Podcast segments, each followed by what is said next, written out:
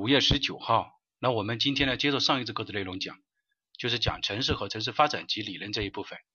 啊，和下一次课呢，我们就进入到城市呃国土空间规划啊，就是城市规划原理的总体规划的部分的内容。啊，中国呢，今天呢第四次课程主要讲这个中国城市的建设史。上一次课呢，我们讲了这个欧洲古代建筑史，今天呢，我们讲这个啊中国城市与城市规划的发展。那么，呃，在前面呢，我们也是一样的啊。中国古代政治体制下的城市格局。那么，关于中国的这个城市政治体制呢，这个地方老师就不想讲了，因为大家都比较熟悉。我国最早的这个城市规划的思想呢，是最早的形成在周代啊，《周礼考工记》这个大家都知道，对吧？匠人营国，方九里，旁三门，国中九经九纬，经图九轨。这个呢，就是说。呃，周礼考工记，那么代表着我们国家呃早期形成的这个一个思想，这个是在周代的时候，然后周代之后呢，我们说进入了一个多元化的时代，多元化的时代呢，我们从啊这个里面我们可以发现什么呢？就是啊 这个时候呢就开始进入了我们啊说的啊诸子百家，诸子百家呢就有一种呃非常多的这个呃思想就开始提出来了。提出来之后呢，其中以儒家提倡的这个礼制思想为占最主要的，然后这个呢就是三千这个周王城的一个复原图啊，国中九经九纬，经图九轨这种唐三门，这个是典型的一个格局。其中呢有代表的就是管子和老子，代表的以自一种智能观，这种智能观呢就是什么？就是我们说的因天才就地利啊，因天才就地利。因天才就地利呢？那我们说它是其实是一种长期并存的一种思想。什么思想？什么思想呢？就是我们说的这个“故城郭不必忠规矩，道路不必忠整神”啊，指的是这么一个意思。那么从我们这个智能观的呃角度来解释的话呢，就有几个问题需要大需要大家的理解。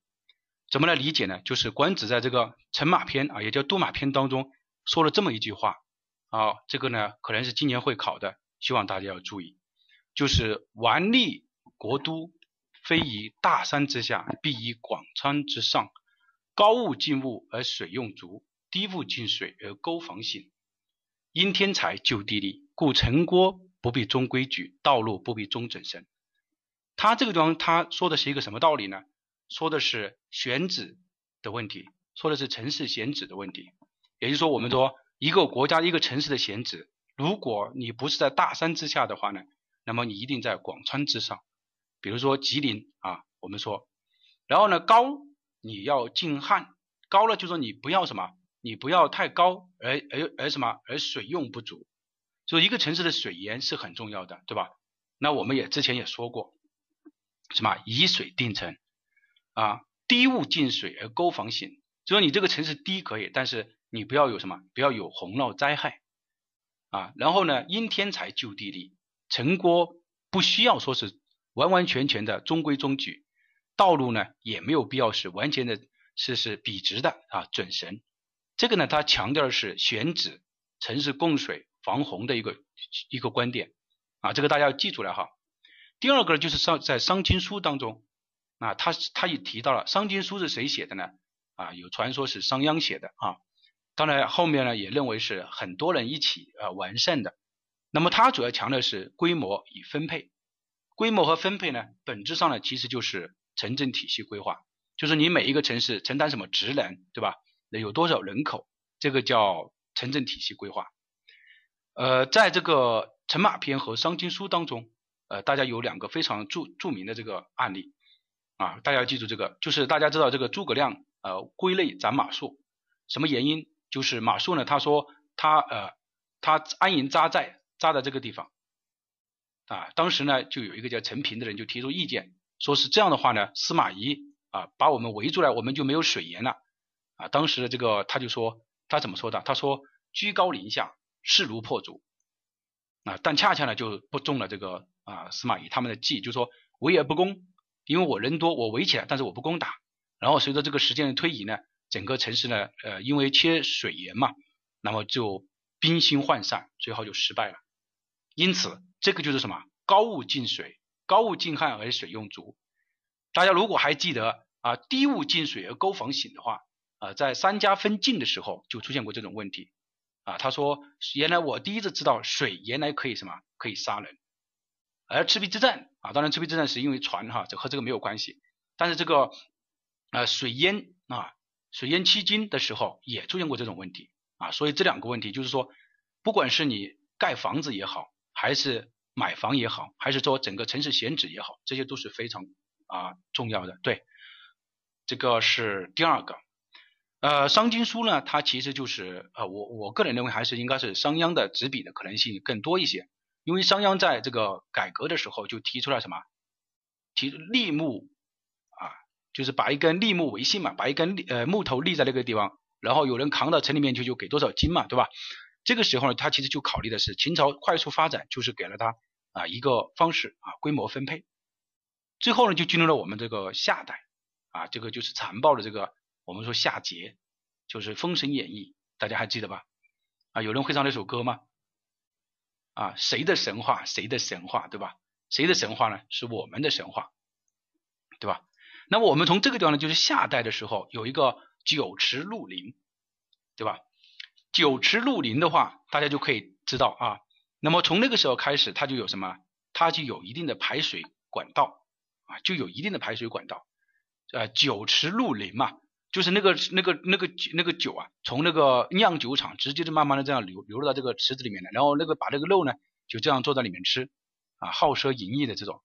当时呢还有一个台啊，这个我不知道还有了多少人记得，就是当这个姜子嗯不是姜子牙哈，比干啊比干作为皇叔啊进去的时候，他们就有一个啊这个打打吐了这个这个胚胎。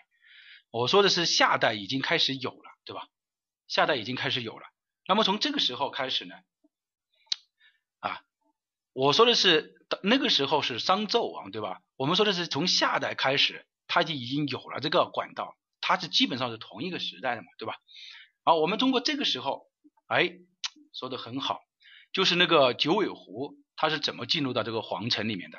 就是通过那个台进入的，对吧？哎，这个时候呢，就知道有一个什么，就开始这个夯土。打夯土这个胚台的这个技术已经有了。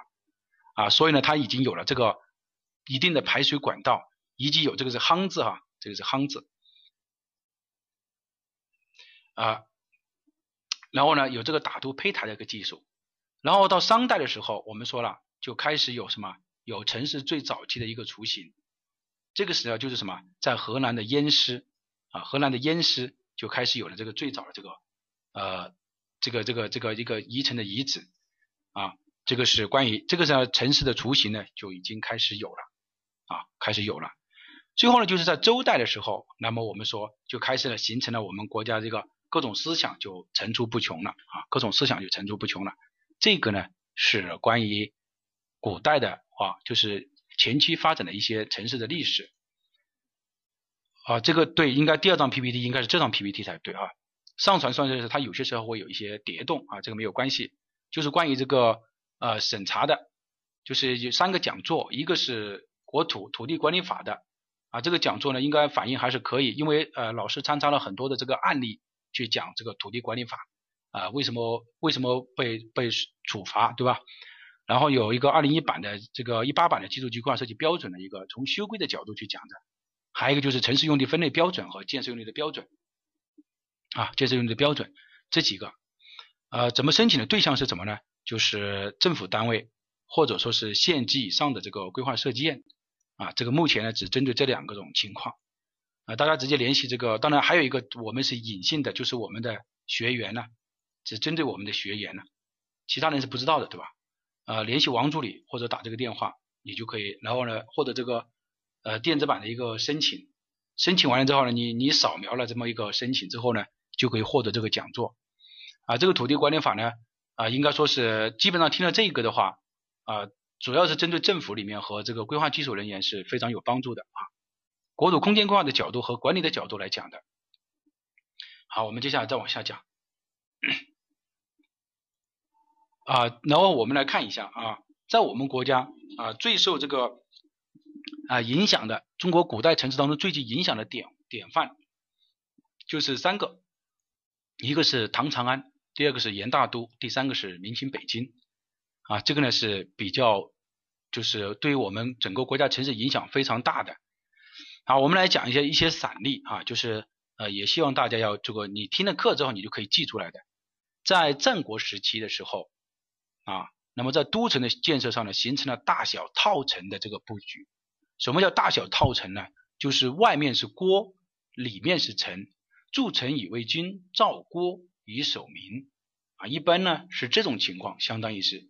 就说里面是臣啊，魏军啊，外面是郭，就是普通老百姓啊。这个是在啊战国时期的时候就形成这种大小套城的这种概念啊，大小套城的这种概念，就是说筑城以为君，造郭以守民。第二个就是鲁国国都曲部啊，应该说叫曲阜是吧？叫曲什么？呃，同学呃打个发音过来啊。叫曲什么？曲阜还是曲阜啊？哎，啊，曲阜是吧？好，呃，鲁国的国都曲阜啊，它是按周制建制的啊。那么，呃，济南城啊，这个要记住，济南城它是这个按照这种格式啊，曲阜啊来进行一个建设的。好，这个地方呢，我们来说一下。那么，呃，大家知道济南呢，它是不是历史文化名城呢？济南是不是历史文化名城呢？济南是不是历史文化名城？啊，是的，对吧？你从这个地方你就开始，他在呃周至就建设了，在鲁国的时候他就建入了什么？建入了济南。那么现在济南，山东简称为什么呢？简称为什么？其实这个如果你知道这个历史渊源的话，其实就很容易知道了，对吧？这个是一个。第二个就是吴国的国都。啊，这个何里城，何里城呢，就是伍子胥啊。这个伍子胥当然是一个非常厉害的人了。他在吴国国都何里城的时候，他第一次提出来了我们一个非常重要的一个观念，叫向土藏水，向天法地这么一个水乡城市建设的理念。那么这个到底是什么意思呢？其实本质上的意思就是说，向土藏水，就是说去看一下这个地形，去看一下这个水，就是现场查勘嘛。然后向天法地的意思是看一下星象，确定一下方位，就是定方位、定坐标的意思。如果翻译成我们现代的观念的话，就是，所以呢就叫向土藏水，向天法地。啊，这个在伍子胥在吴国的时候啊，何里城，何里城是现在的哪个地方呢？你看它是一个水乡城市建设的一个典型的这个这个一个理念。这个合理城市现在的什么地方？好，哎，说的非常对哈。那么你看这种理，这个城市规划建设的理念呢，就体现在这个当中啊，体现在这个地方。好，我们再来看一下啊，几个比较重要的一些点啊，老师把它提出来了。然后呢，进入了这个啊，这个是战国时期嘛，对吧？啊，呃，战国时期呢，就是有鲁国啊、吴国啊等等，这个比较啊提出来了。啊，因为呃，为什么它是水乡建设的这个理念呢？其实它就是。我们说了这个呃水网密布啊江南水乡的这个特点，把它展示出来了啊，这个是第二个。其中呢江南有个烟城啊，呃 这个大家如果去网上搜一下，你会发现它是一个城一个，然后一个护城河，然后再一个护城河啊，这个呢是三道护城河，是典型的一个防御型的一个城市啊，大家可以去翻一下，就是那个呃江南的这个烟城啊，然后我就进入到了秦代。秦代之后呢，就向天法地的理念呢就开始进入来了，对吧？进入在哪个地方？进入到了现在的我们说的强调这个方位，就是老师刚刚讲的以天地星象为坐标。就是伍子胥他提出来这个之后呢，到了秦代的时候，大家都开始基本上以这个为为依据了。其实翻译成我们现在就是向土长水，就是我们做现场查勘，去看一下水系，去看一下地形，然后看一下天呃向天法地，就看一下。呃，这个天上的星象，看一下，强调这个方位啊，这个这么概念。然后这个概念呢，就开始在秦代的时候呢，就开始呃，作为一种更更更就是一种理念，就开始全部进来了啊。那么以天体星象为坐标，哎，比如说我们看一下，哎，北斗七星看见了啊，对吧？啊，紫微星看见了，那么就把这个方位呢就确定掉了。这个呢，在咸阳城的建设当中得到了一个充分的应用。在秦代这个城市建设当中，还出现了一不少的复道和甬道。那么复道和甬道是什么意思呢？啊，这个呃甬道其实就相当于是我们的呃类似于像啊这么说吧，就是说呃以前呢，就是项羽、刘邦在争夺天下的时候，这个粮草呢啊一直呢就跟不上，就是有有有些时候会被截掉了。兵马未动，粮草先行嘛，是不是这个概念？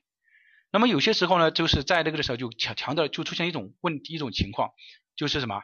那我为了保证粮道的安全，我就采用了甬道的建设啊。甬道呢，就是说我相当于从地下走啊，这样的一种概念来走啊，类类似呢，就是我们说的啊这个运粮的道啊，就是地道的这种概念。而复道和甬道在那个时候就出现了啊。那么这个是多重的城市交通系统，看见没有？那么具有开创性的意义啊，具有开创性的意义啊，其实都是呃为了战争所造成的啊，战争所造成的，这个是第二种啊，第二种，呃之后呢就我们说了，呃秦之后呢就是呃一世啊二世秦二世啊灭亡之后呢，我们说了就到了这个汉代，对吧？汉代大家都知道啊，是我们之所以称为汉啊，也是汉人。啊，大汉民族也就是从这个时候呢就开始啊形成了。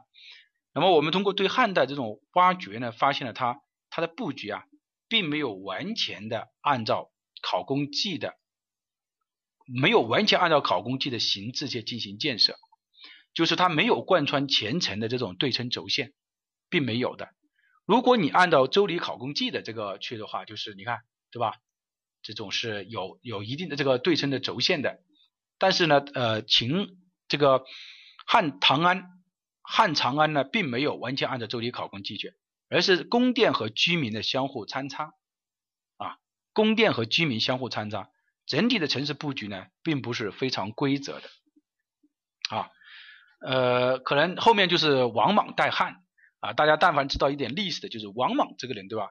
他是他相当于是什么？他是用外戚。啊，外戚呃夺位的，他是利用他姑姑，应该是对吧？啊，王夫人，然后呢，呃，开始慢慢的就是标榜自己啊，宅心仁厚啊，儒家思想，对吧？那么他就提出了对啊，提出了很多呃我们说的比较先进的一些 A 呃东西，是吧？那么他就呃带了汉啊，当然他应该是属于善浪了啊，应该是，嗯，然后呢，怎么说呢？啊，他就。他你看，他强调的是一种呃儒家的一种思想，他把儒家思想基本上发挥到什么？发挥到结呃这个呃非常的一个鲜明的一个地步，所以呢，他就周礼的思想呢就得到了充分的体现啊，就是儒家思想得到了呃非常充分的体现。这个呢是关于呃我们说从中国历史的角度啊，慢慢一步到秦汉啊，然后呢到哪个地方呢？啊曹魏邺城啊，东汉末年啊分三国了。我们这个地方刘秀是没有讲，曹魏邺城啊，那么就是曹操了。曹操呢，呃，这个我们这一点呢，非常觉得觉得要说一下，就是采用城市采用功能分区的一个布局。大家看见没有？前面啊，从这个地方开始啊，它这个地方有个典型的一个呃分区，这个地方是铜雀园哈啊，铜雀称生锁二乔啊，东风不以周郎便，铜雀春深锁二乔啊，他就说是要把大乔小乔啊。放在什么？放在这个铜雀台里面来啊，铜雀园里面来，对吧？所以你看，然后这个地方呢是什么？是它的一个呃，类似于像宫殿一样的，在这个地方。前面是什么呢？前面就是那种房里制。你看它还有金银。曹操此人呢，一生呢啊，称为枭雄啊。对于这种，你看他的每一个进口的地方有金银把守，看见没有？看见没有？啊，这个你看是他是一个非常厉害的地，非常厉害的一个。人对吧？啊，那么你看，通过对曹魏邺城的分析，我们发现它城市采用了功能分区的布局，就是前面是老百姓住的，称为郭；后面是什么？是宫，是城。筑城以为君，造郭以守民。它这个第一次出现了什么？功能分区的布局。邺城的功能分区非常的明确，结构呢也很严谨。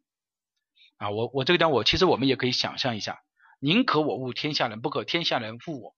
曹操此人比较什么？比较多疑啊，多疑的话呢，就总是想着别人会什么？别人会呃杀呃会残杀自己，对吧？会杀害自己啊？为什么会有这种想法呢？其实曹操也是一个枭雄，他刺杀过董卓，对吧？他就呃献刀啊，献马啊，献马的时候顺便拿刀想刺杀啊，所以呢，他自自己呢也就有什么？也就有这个想法，所以它的功能分区是非常的明确的，结构呢也是很严谨。城市交通干道轴线和城门是对齐的啊，看见没有？广阳门啊，中阳门，这个都是什么？金明门，它都是对齐的啊。道路呢，并且有明显的一个分级的现象在里面啊。对，说的很好啊，七星宝刀。呃，道路呢也有分级，看见没有？你看这个像它正对城门的这个路啊，它的级别路就要很宽一点，但是在里坊里面的啊郭里面的这个路，它就比较什么，比较细一点，比较窄一点。这个是我们首次提出了功能分区，并且结构非常的严谨，也这个路是非常的笔直的，看见没有？轴线和城门是对齐啊，轴线和城门对对齐，道路呢比较分级，比较明确。然后呢，孙权呢，当时在建业啊，建业呢啊，也就是我们说的什么金陵啊，行胜是金陵，金陵是哪里呢？就是南京啊，也就是说现在的南京啊。等一下我们还会说到啊，我们也会给大家讲一下，行胜是金陵城规划的主导思想。什么叫行胜呢？就是说，因为大家知道南京石头城、中山，对吧？然后呢是旁边是长江。还有这个秦呃淮河畔，那么它那个整个的地形呢就没有办法像这个曹操的这个曹魏这个邺城一样，怎么可以规规整整的？但是尽管它因为地形的限制，它没有办法很规整，但是它形胜，形胜就是什么呢？就是还是模仿李治的思想啊，还是模仿李治的思想去什么呢？去布局。啊，所以呢，这个是对周礼的形制理念的重要的一个发展，就是我因为地形的原因，我没有办法旁三门、国中九经九纬、金图九轨，但是我还是结合我的地形，我们来做出什么类似于这种观念。所以行政的意思就是封建礼制思想和自然相结合的思想，这个称为行政。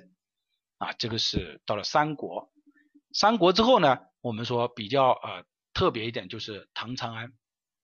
啊，唐长安，唐长安呢？呃，我们从这个地方可以看得出来，它是宫城、皇城，然后呢，什么？两边有东市、西市，大家看见没有？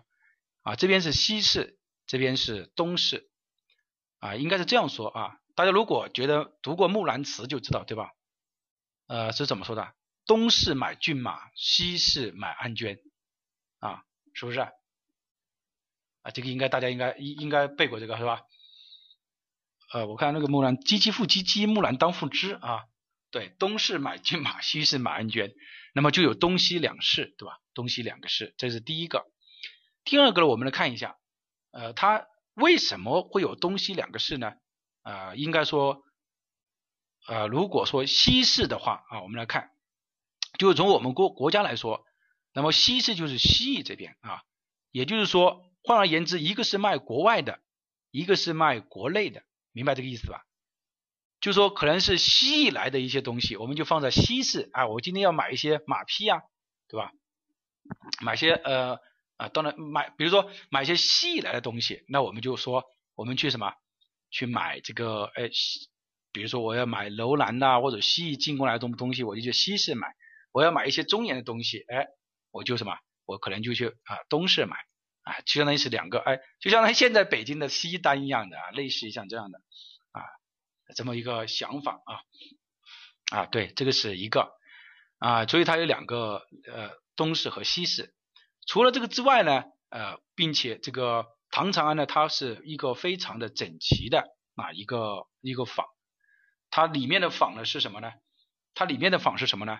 你看有很多的坊，每一个坊呢是朝开夕闭的。所以你的，你看它这个坊，你看见没有？这个叫坊啊，每一个坊它是围起来的，就是有围这么这么高的围墙把它围起来的。所以大家在看电视的时候，你就会发现，如果你去呃走的是那种没有坊的那你就应该知道，基本上应该是宋代开封以来，就是开封之后就开始没有坊了，没有这个坊了，离这个坊，这个坊门是朝开夕闭的，早上开，晚上把它闭起来。啊，那么看电视的时候就应该要知道啊，这个是第一个。第二个呢，需要注意的就是这个，如果你比如说我在这个鸣金之前，就是噔噔噔噔噔噔噔之前，我没有来得及。你赶回我那个房，我怎么办呢？那我是不是就在只能在外面呢？对你只能在外面，你只能在外面。但是但你在外面，并不代表你就流浪街头啊呃不是的啊，还是非常好过的。就是你在外面那个是宵禁的，如果被当官的呃就是被那个官兵抓到了，你是要出问题的。但是当时呢就有我们说大家看见这里有一个叫平康坊的，看见没有？你书上应该看得到啊啊这个平康坊啊就是我们说的。呃，供你这个休息的啊，这个游游乐的一些地方啊，这个叫平康坊啊。你说你进你这个房里面，你你是不管的，这往往外面你就你就去管啊。这个地方就有平康坊啊，就是说呃当时的呃李林甫啊，这个丞相啊，李林甫，呃大家应该李林甫啊，他当时就住在这个呃平康坊里面啊。啊，也就是秦淮河畔的类似于像那些呃所在的地方啊，其实平康坊合法的哈，是合法的啊。那么就在这个地方啊，这个地方呢，我们啊还来看，嗯，就是大家可以看一下啊，这个唐长安呢，它是由谁来组织设计的呢？由这个宇文恺来组织设计的啊，宇文恺来组织设计的。这个地方有一道门啊，金光门到这个村这个。呃，村民们，这个地方呢有一条路啊，明德这个就说这个地方有几条路，这个路的宽度呢是多少米呢？路的宽度是一百五十米，应该说是比较宽了，对吧？那么为什么是一百五十米呢？啊，这个是啊别人发现啊研究下来就说我们人的射的弩啊，就射的弓箭呢，你只能到什么呢？大概就是到了七十米的左右的时候，就是就什么呢？就是强弩之末啊，强弩之末。那么如果呃皇帝或者是大臣往中间走的话，就算是旁边有什么有人用箭去进行暗算的话，他也是强弩之末，是射不穿那个呃车车的那个围挡的那个东西的。所以呢，它的路呢就设计的要宽一些啊，这个呢是一个啊，注意这种安全性的考虑啊。所以呢，大家可以知道啊，这个地方是这个是一个。第二个呢，就像天类似像现在天安门一样的，就是有些时候呃万邦来贡的时候，也是要有这么宽的路，对吧？万邦来朝的时候，也是要有这么宽的路，那么就是方便大家在里面什么啊这个供奉和这个游游览嘛。呃，在唐朝的时候呢，还是比较开放的啊啊呃怎么开放？就是说呃比如说他们并没有那么多的所谓的这个，你看有什么元宵。还有很多的什么之类的节日啊，总而总而言总体来说呢是比较开放的啊啊比较开放的，这个呢是呃关于这两个点啊这两个一个问题。第二个问题就是关于皇城和宫城的，以前的地方呢啊大家都是记得就是呃先是内城，然后是皇城，然后是宫城，就是一般是先是内城，然后是皇城，最后是宫城，这样三套方城。所以说，大内总管，大内总管是内臣，他是管内臣的，他的权力是很大的啊。大内总管呐，对吧？内城里面才是皇城啊，天皇城脚下，所以有人说你皇城脚下啊，朗朗乾坤啊，竟然强抢民女，在电视当中这样说，对吧？那么这个指的是皇城。其实反过头来想一下，还只有在皇城才会发生这种问题，为什么呢？都是公子哥啊，都认为无所谓。对不对啊？类似像现在什么我们说的京城八少啊，怎么几少这种啊啊，往往会出现这种问题啊。所以这个反而是什么？反过头来想就想得明白。然后才是宫城，但是在这个唐长安呢，它比较特殊的一点地方就是什么呢？就是宫城是在皇城的北边，并没有包含关系，明白这个意思吧？看见没有？就说你这个皇城，皇城在这个地方，宫城是在皇城的北边啊，宫城在皇城的北边，并没有什么，并没有所谓的这种包含关系，明白这个意思了吧？除了这个之外，还有一个就是呃后面建了一些呃大明宫啊，这个大家可以想象得到啊大明宫，这个是关于呃唐长安啊唐长安呢当时呢是世界上最大的一个城市啊中轴对称，然后东西有两个市，光格网的路网格局，东西三面各有三座城门，居住呢采用里坊制，设置坊门啊坊门是朝开夕闭的。房门房门房这个房门啊是朝开夕闭的啊，这个呢是啊对大家如果看过这个《长安十二时》呢，就应该要很明白啊，很明白。所以大家看电视的时候，你也可以通过这个仿墙，你也可以看出来到底是唐朝以前还是说从宋开封以后。那么宋开封的时候呢，就开始到了宋朝。宋朝的时候，这个是最显，这个是一张清明上河图啊，当然这个不清晰啊。啊，被我拉大了不清晰。你看这个《清明上河图》，它就已经什么呢？啊，基本格局就是说，随着经济社会的发展，就是老百姓也要做生意，对吧？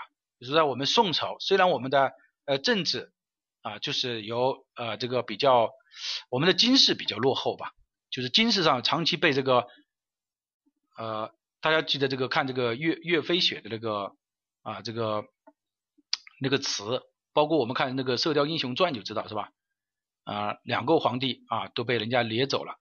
那么这个时候虽然我们军事上呢比较什么啊比较落后一点，但是我们经济上是非常发达的啊。从这个地方呢也说明了一个问题啊，就像比如说你现在中国，尽管你现在可能你第二大经济体对吧？但是如果你还像之前一样的经济军事不够发达的话啊，一样也是没有办法的啊，一样也是没有办法。清朝的经济其实也很发达，国民生产总值是很高的，但是照样是吧？照样被掠夺了啊！这个宋朝呢也是一样的。那么我们通过这个就发现了什么？就是老百姓就开始已经什么上街来做做生意了啊，做做做生意。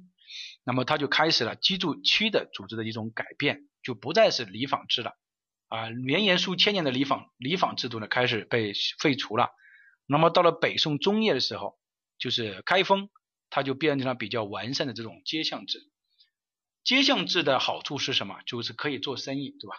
大家可以做生意，哎，两边做生意就可以了。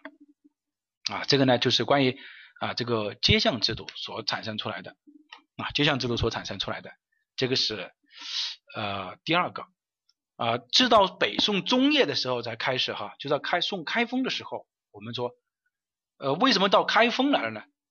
啊，就说。我们说呢，北宋他认为北宋和南宋，对吧？是不是啊？就是因为这种问没问题，为什么又又又多了一个南宋呢？就是被人家打的偏居南方嘛，对吧？啊，陆游不是写了一首诗嘛？家祭无忘告乃翁，王师北定中原日。家祭无忘告乃翁，对吧？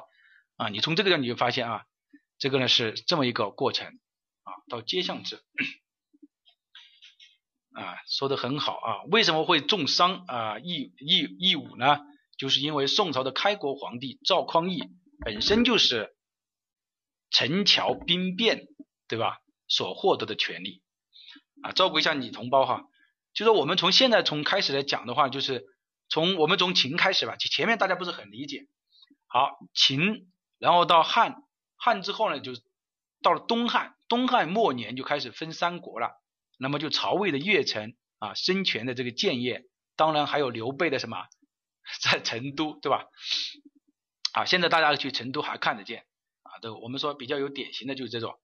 然后呢，就是呃呃，这个之后呢，就是又分了，又又到了一个啊一个时期，就到了晋，对吧？就是呃三呃三家归晋嘛，对吧？到了晋之后呢，又开始又出现了一段时间什么呃。这个乱的一个比较时机，然后到了隋唐，隋唐之后呢，我们说到了什么？到了我们这个唐长安啊，唐代，唐代之后呢就宋代，对吧？啊，呃，没有这个意思啊，呃，这个只是说你同胞啊，他可能对清代比较了解，对吧？这个其实大家如果看那个呃什么《甄嬛传》呐。什么什么之类的，那个说实话，男生绝对是看不下去的哈，非常的这个伤脑袋的啊，各种宫心计啊啊，看不下去啊，嗯，相当于是我我历史上三十六个女人围绕着一个皇帝啊，一个男的去发生了各种什么各种问题啊。好，我们接下来再呃，我们接下来再来看呃，读一下这个啊，往下走。那么到了呃宋代之后就是元大都了，对吧？啊，元台元大都，元大都呢就是典型的三套方程啊，工程集中啊，元大都我们来看一下。元大都呢，我们从这个地方可以看出来啊，就是宫城是在里面，对吧？皇城，然后呢，再是什么？有三道方城，再有一个是内城啊，再有一个是内城。那么现在这个地方元大都和唐长安是不一样的。唐长安的皇城和宫城之间没有包含关系，宫城是在皇城的北边，但是元大都呢，它是采用三道方城啊，内城、皇城和什么宫城。并且有这种包含关系，也是轴线对称的左主右摄前朝后市啊，前朝后市。那么现在这个市呢，就是北京的第一代行政中心，看见没有？前朝后市，也就是北京的第一代行政中心，它还是把它保留下来了，看见没有？啊，这个呢就是一个什么？一个要注意的地方，和元大都和唐长安是不一样的。内城的这根线，大家可以看见没有啊？内城，你看内城先是内城，然后是皇城，然后是皇宫，因此大内总管，大内总管，内城有这么大。然后呢，北京的第一代行政中心，也就是因为它前朝后市，前面是朝，后面是市，那么这个样呢，一直呢就延续下来了。那么最后就到了这个啊，明清北京，哎，明清北京呢？啊，明清北京啊，可能明清北京呃。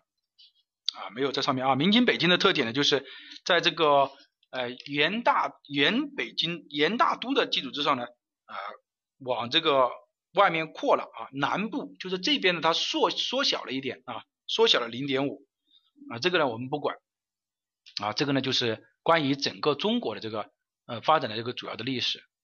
这个地方呢，我们来讲一个啊另外的啊另外的就是关于我们说的一些风水的一个一个一一个城市的。就是在我们国家，古代城市还充分体现了环境相协调的一个观念，就是环境相融合。比如说明代的南京依山傍水，啊，这个当年诸葛亮在说呃孙乾的时候就说了这么一个，对吧？说了哪个呢？啊，石门虎踞嘛，对吧？大家还记得这个之前就说过了吧？呃，就是说这个地方呢是一个比较好的一个地方啊，三分天下时候就说过。啊，这个是南京。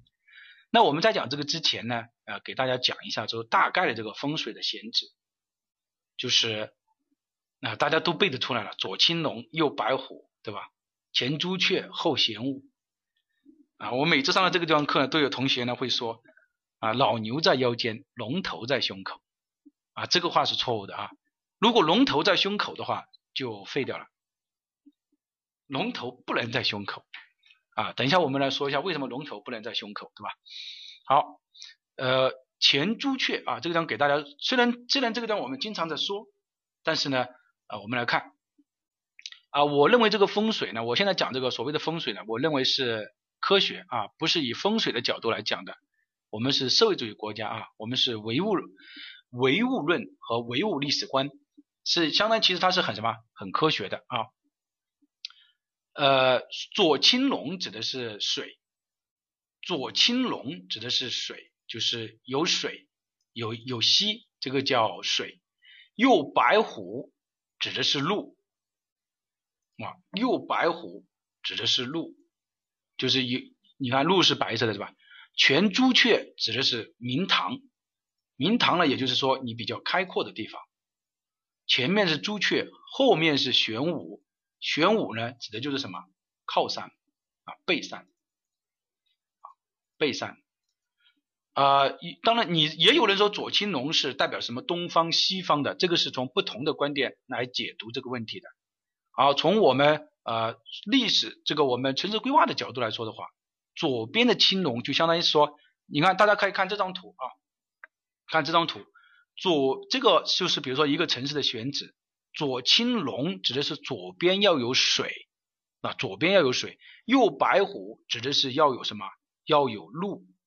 前面是朱雀，就是说你要开场，右边是玄武，指的是有靠山。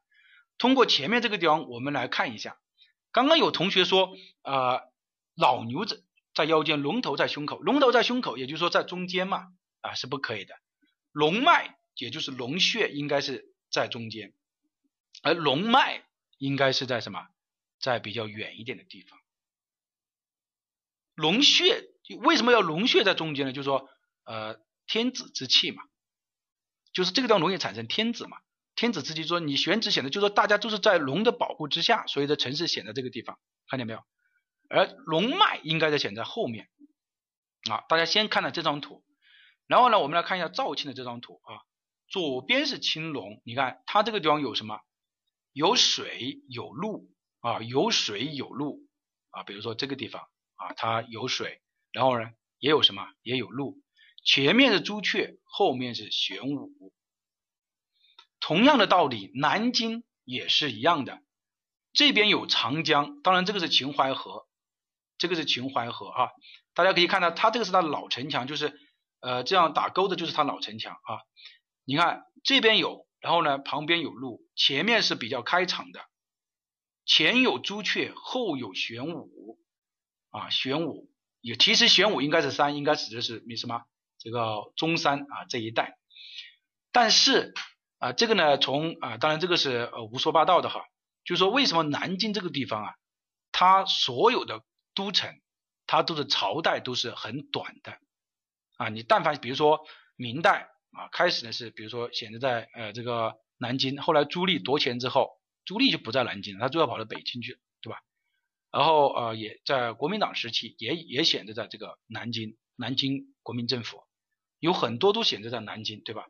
原因是什么？原因是靠山啊靠不住啊，就是怎么，就是说，嗯，怎么了？就是说，呃，有有一点什么，就是呃不稳，就是因为后面有一个玄武湖，并且这个玄武湖挺大的，对吧？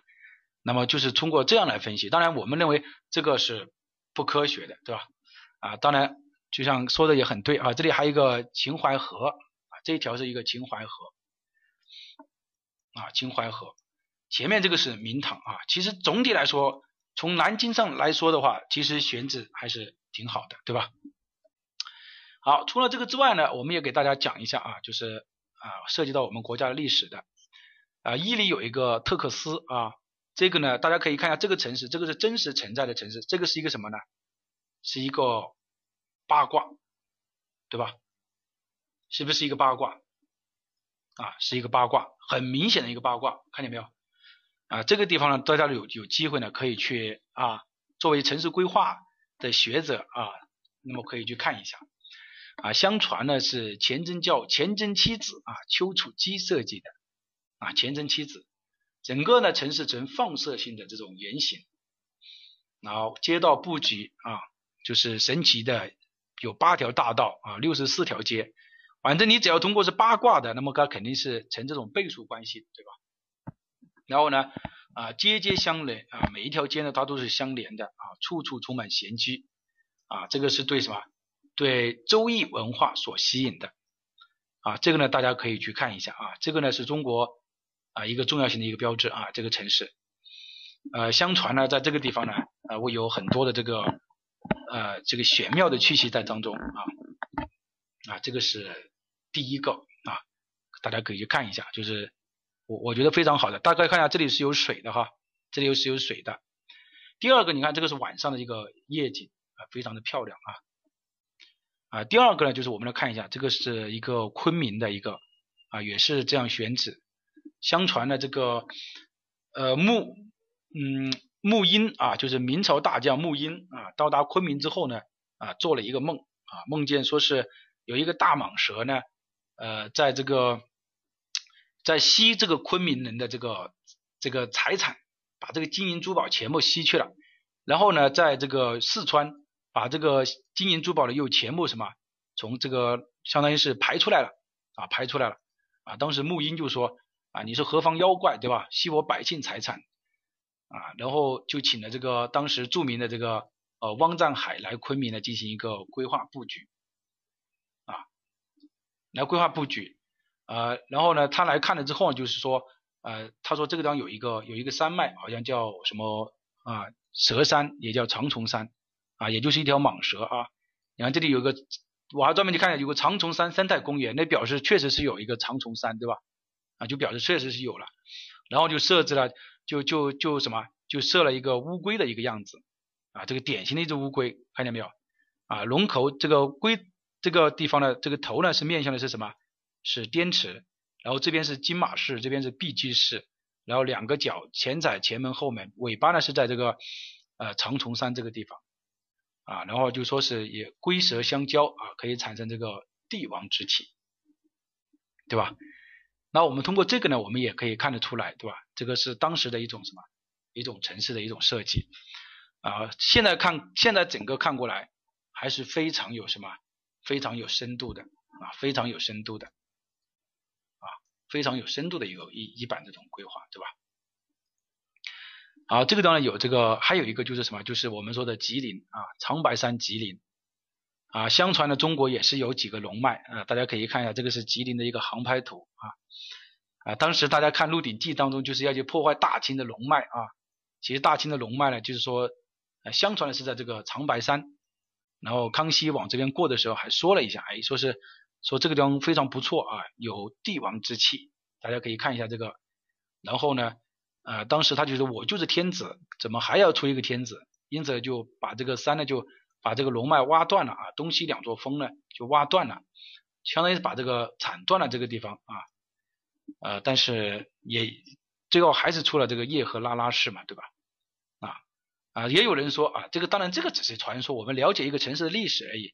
就是挖断了之后呢，就是吉林呢就开始什么啊？有人就说开始啊走下坡路了啊，只是这么一个一个一个意思。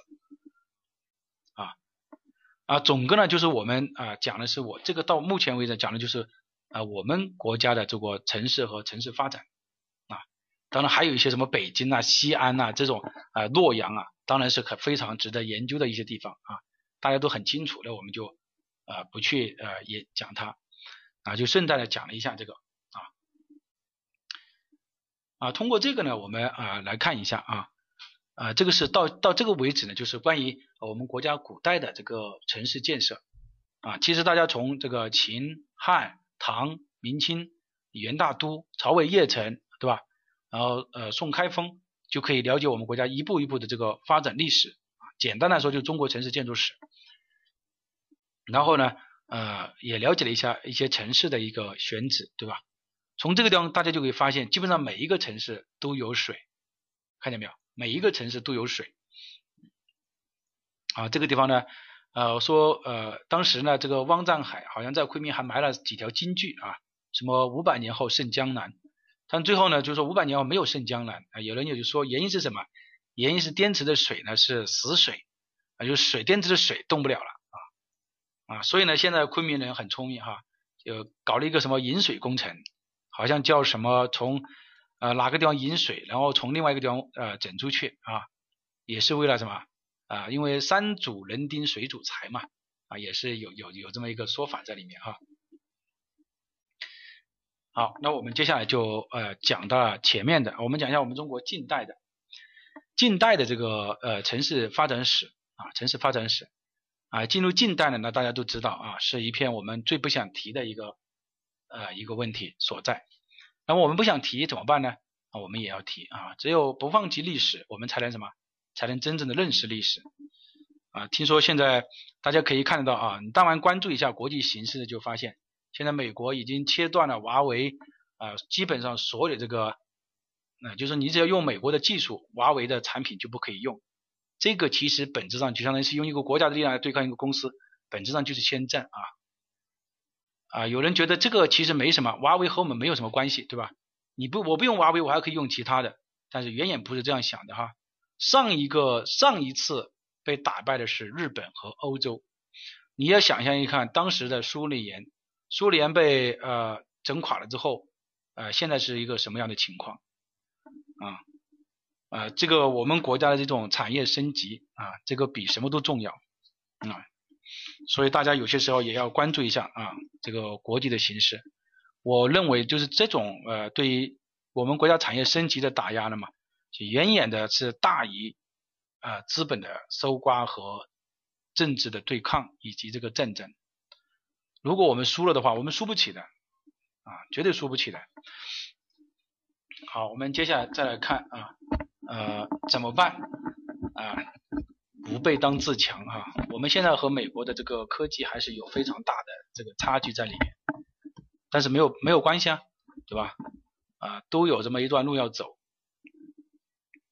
啊，当时的日本啊，一个广场协议就搞定了啊。当时的欧洲啊，也是一样的。苏联到现在为止啊，美国也从来没有想到把它把它把它什么放他一马，是吧？啊，苏联解体之后，你看现在这个乌克兰的人是怎么过的，对吧？在整个欧洲连最基本的一点地位都没有。而苏联现在也是吃，而俄罗斯也是吃苏联的老本，吃他的资源。而我们国家如果失败的话，连资源都没有，我们没有资源可卖呀，对吧？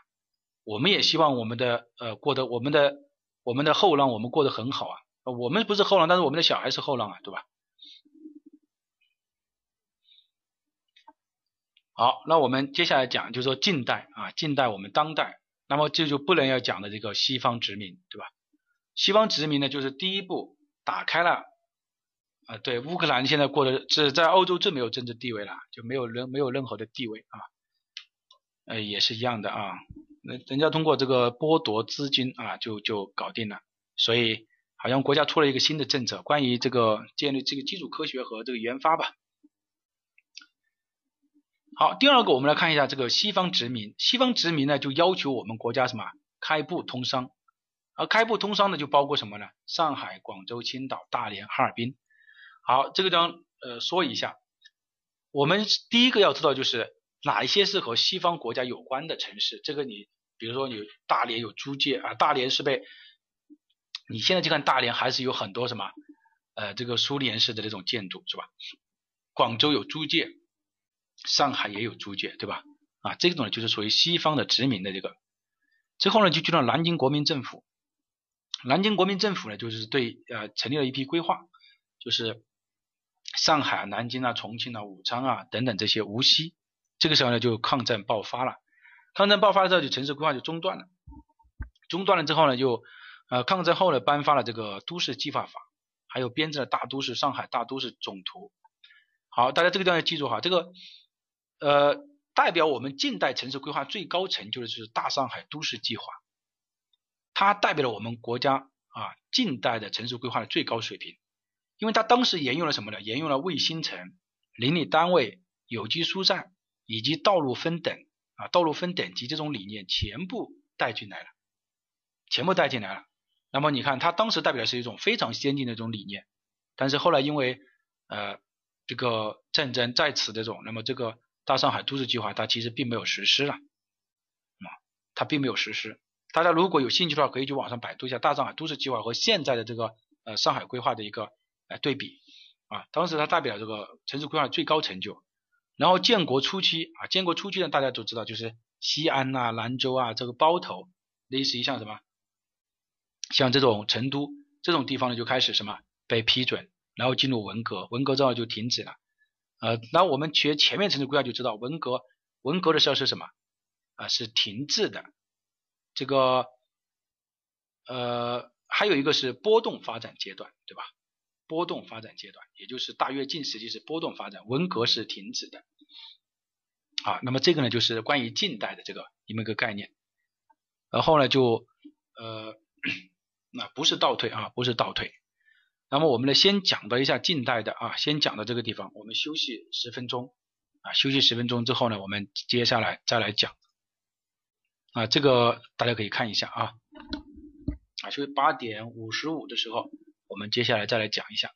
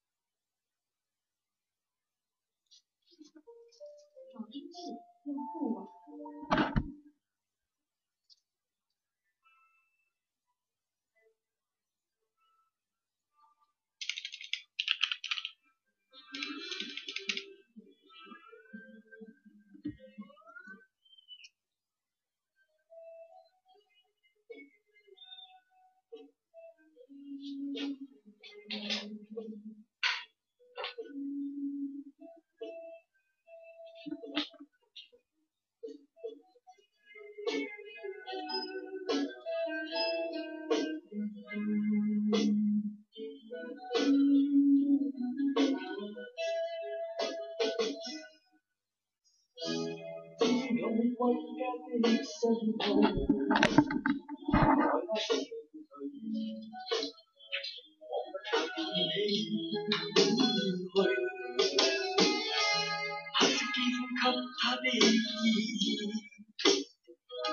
生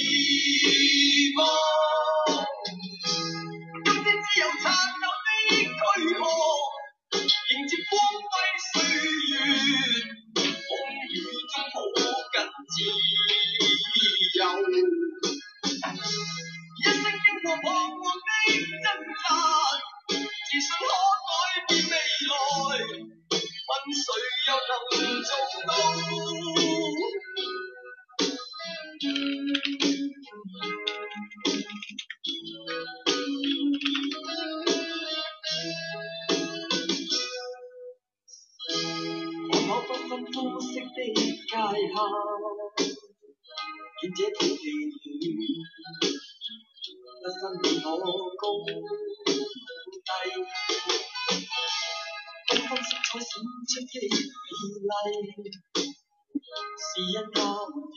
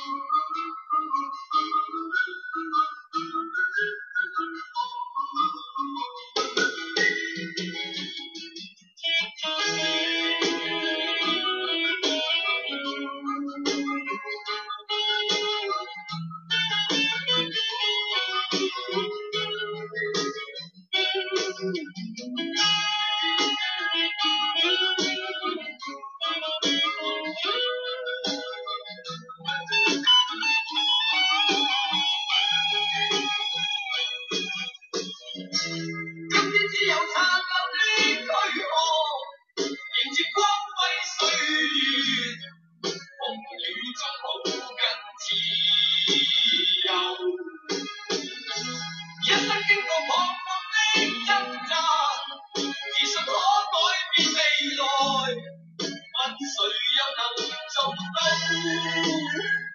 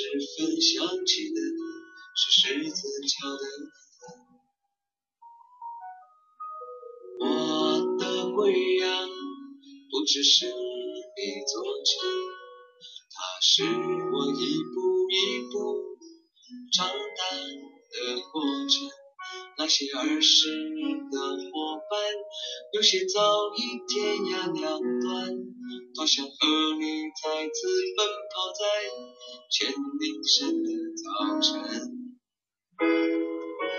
走啊走啊，看啊看啊，看不够贵阳城。路旁的那树和谁的缘分，有一地落叶缤纷。写呀写呀，唱啊唱。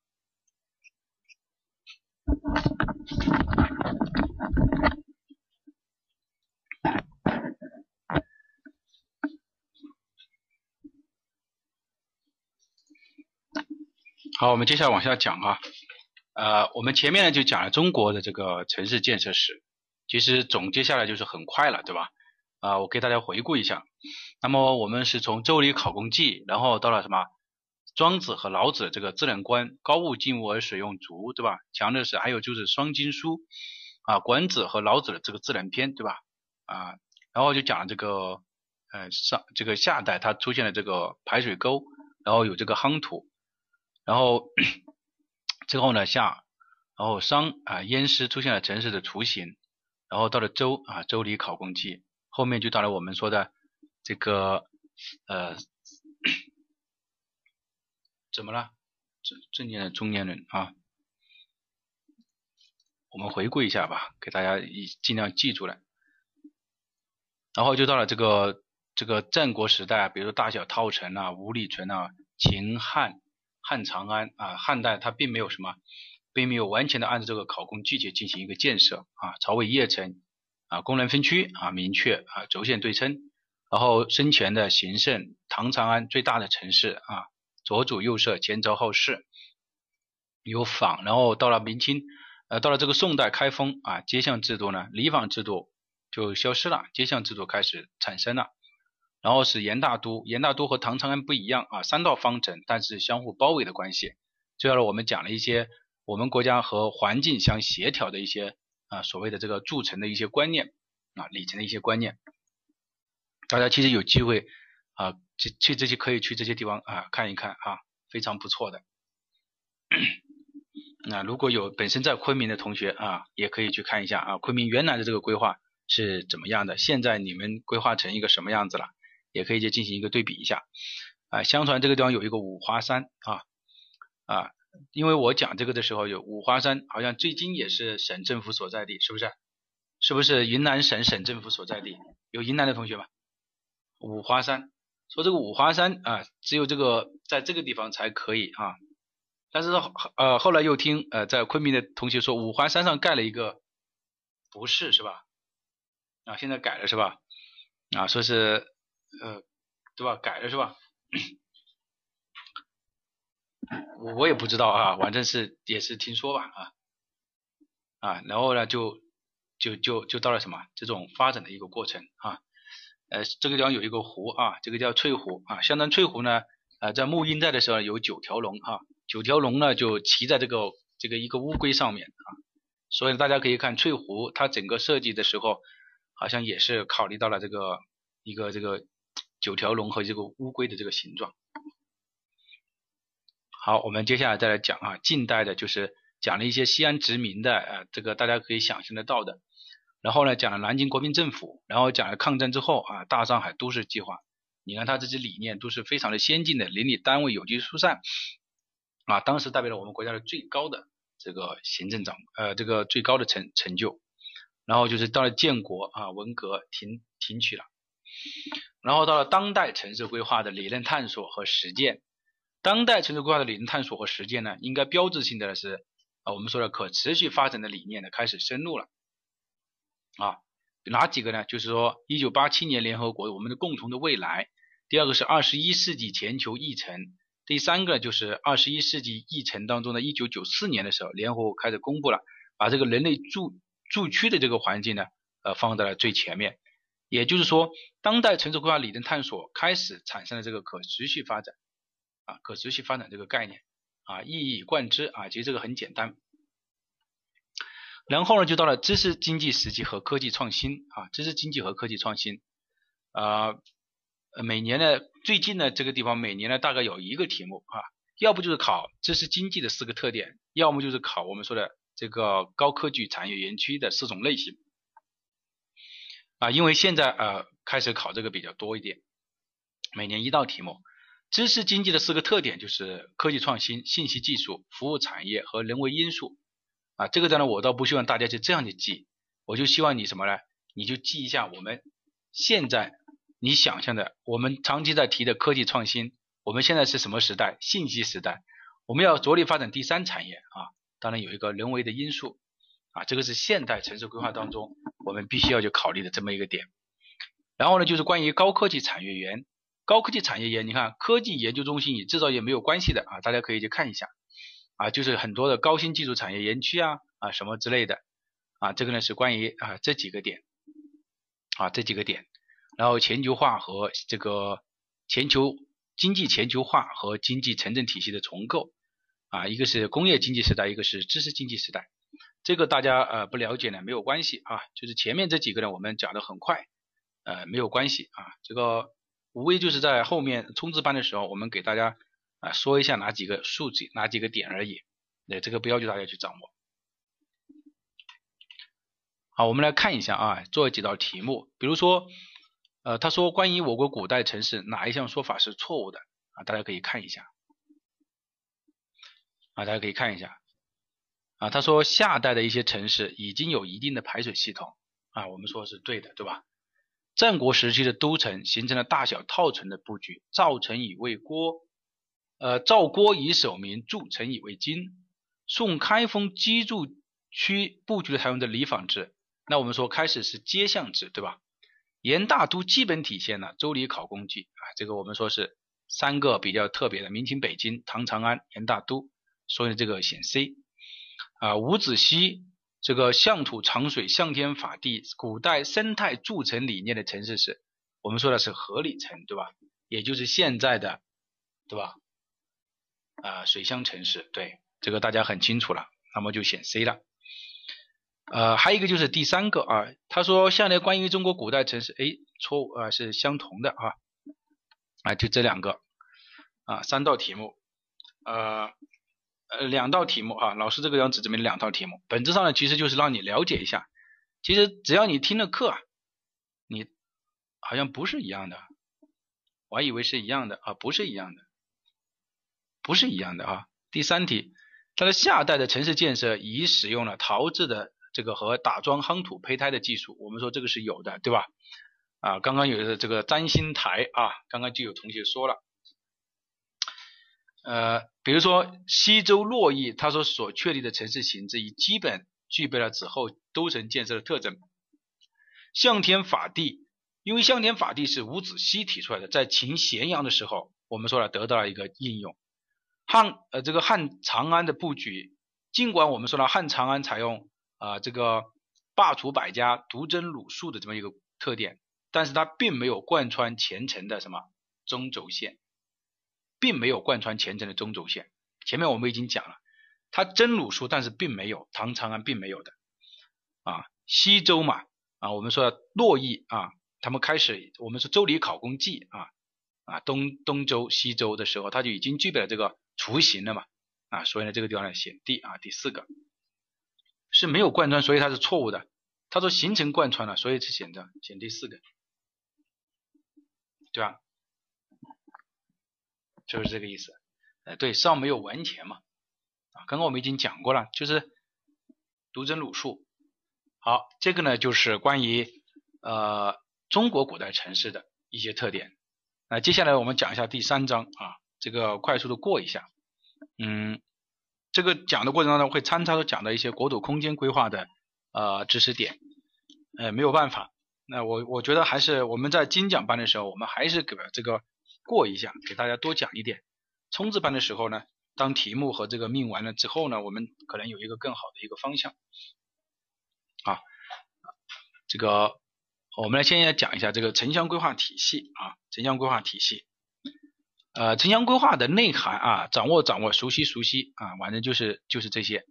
但是城乡规划体系大家也知道，我们在讲国土空间规划体系的时候，呃，已经完全和这个不是一样的，对吧？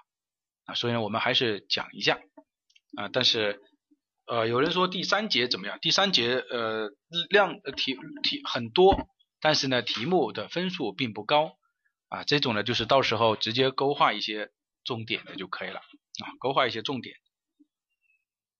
啊。大家要放心哈，整个课程是老师是很认真备课了的哈。呃，他讲了很多的这个现代什么可持续发展啊，什么新都市主义啊，什么精明增长啊，这个到时候我们直接勾画一些重点。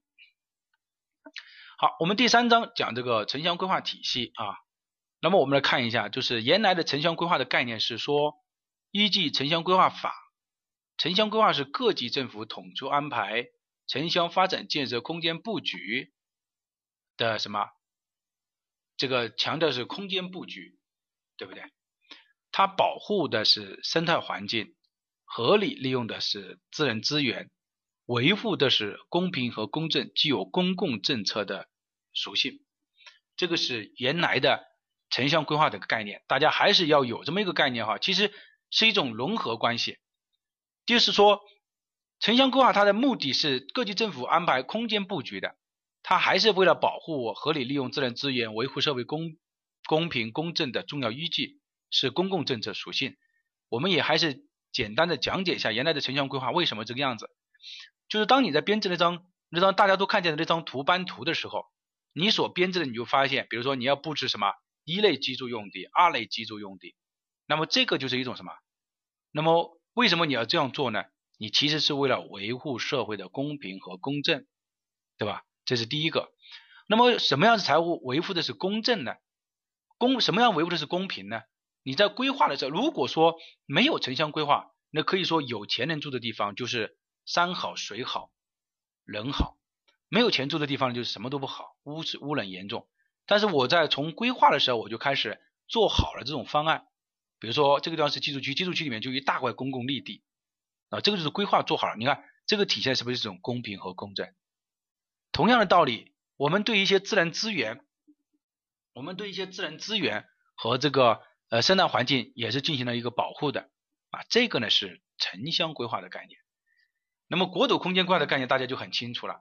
它是国家空间发展的指南，是可持续发展空间的蓝图，是各类开发建设保护的什么依据？这个是第二个。从这个地方呢，我们也发现了一个啊不同的地方，在我们若干意见当中，他说国土空间规划是对一定区域内国土开发和保护空间和时间上做出的安排，看见没有？呃，可能在这个城乡规划，它强调的更多的是一种啊。空间上的一种布局，但是国土空间规划是空间和时间上的一种安排。原因是什么呢？啊，大家知道我们土地利用规划有一个土地利用年度计划，对吧？土地利用年度计划就是哎，我要多少土地，我大概要怎么做怎么做啊？这个呢是对时间上一个安排，它包括的是总体规划、详细规划和相关专项规划啊。这个呢是一种什么？呃，二者一个概念的一个对比。啊那些概念的一个对比，这个地方呢，希望没有听呃法规的同学啊也要注意哈，就是老师参插进来讲的国土空间规划是很重要的点哈。当然有一些听过的，那你肯定知道哦，怎么叫国土空间规划，对不对？啊，这个是这两个之间的一个不同的地方。第二个就是现代城市规划的一个基本特点的一个构成，啊，这个是城市规划的一个特点的构成。你看性。综合性、政策性、民主性和实践性，这个是它的一个特点啊。比如说，什么叫综合性？就是它他说城市规划是经济技术啊相互依据的一个呃一个一个一个综合性的啊。这个当然就是说城市规划涉及到的东西是啊非常多的，方方面面都有的啊，所以呢它是一个综合性的。第二个，它是一种政策性的，它肯定是反映的是国家的政策和利益嘛。因为城市规划，比如说我们说控制性详细规划是一个抽象的行政行为，抽象的行政行为，而行政行为是依据法律来做的，那么体现的是统治阶级的意志，肯定是反映的是国策嘛，是一种宏观的一种政策啊，经济协调和公平公正。可能大家如果对这个很熟悉了，我们也就不去过多的解解读这个哈，比如它是一种政策性啊，很很简单的啊，城市规划，比如说我现在规定这个城市规划。啊，因为经这几年啊经济发展不好，然后我们城市规划的过程当中就要强调是保护，我们不再是强调开发了，那这就是体现一种政策性。我们之前在讲法规的时候也讲过，我们国土空间规划是开发、保护、开发、保护在前，开发在后，所以它也是体现一种什么？一种政策性。民主性它代表的是广大人民的利益哈，民主性它代表的是广大人民的利益，就说城市规划，我们城市规划从一开始的时候就有什么？就有什么因素？就有公众参与在里面，所以它代表的是广大人民的利益啊，呃，这这个它是一种核心的一种资源的一种配置啊啊，还有一个就是实践性啊，它是一种社会实践啊，它是一种，就是说我们城市规划本质上就是一种社会实践。比如说我规划了一个产业园区，只要这个产业园区发展起来了，发展成为了一个真正的一个产业园区啊，当然它当然是一种社会实践。然后它是基本构成有社，它是有城市规划的法律法规体系，有城市行政体系，还有就是它的工作体系。如果法律法规体系啊，这个地仔细听一下。如果是法律法规体系，它的核心是它是它是整个城乡规划法的城乡规划的啊这个基本构成的核心。好，我这让我问一个问题：什么标志着现代城市规划的确立？什么东西标志着现代城市规划的确立？哎，给我给我一点回应呢？什么标志着现代城市规划的确立啊？掉线呐！田园城市，哎，这个做的很对。英国英国关于工人住房的什么什么的立法，标志着现代城市规划的确立。你看，也就是说，我们什么标志着国土空间规划的确立呢？就是若干意见，或者说是国土。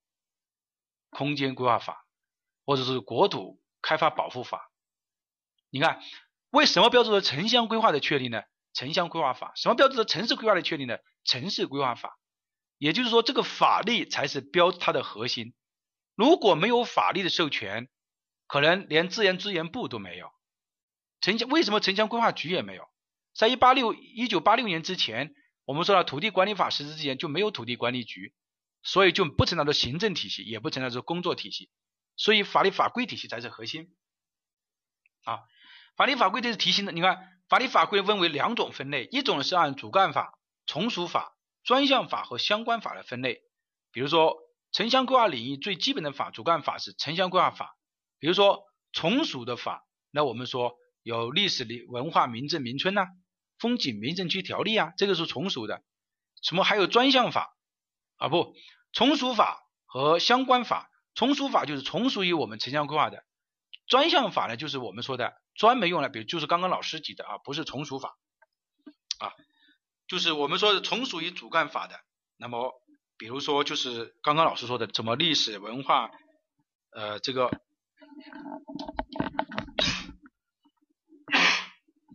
啊对，就是一法两条例。然后相关法呢，比如说土地管理法。啊，我们说的就相关法，这个是一种分类。另外一种分类就是我们非常熟悉的法律、行政法规、地方性法规、规章、规范啊等等，这个是两种分类。然后城乡规划的行政体系有纵向行政体系和横向行政体系。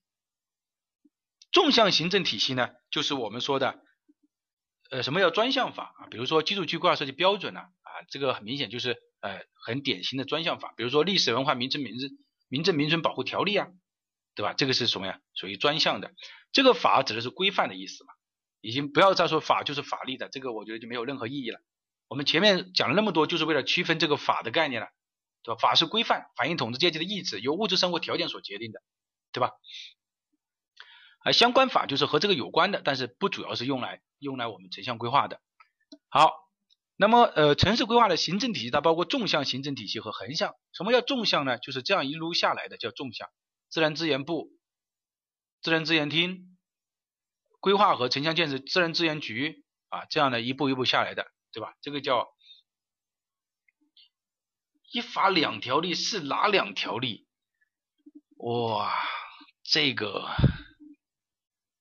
这个就有点扛不住了啊！你可以去呃等等同学解答一下啊。好，我们再来看，嗯，就是行政体系啊，行政体系当中，呃，就是包括纵向和横向的行政体系，对吧？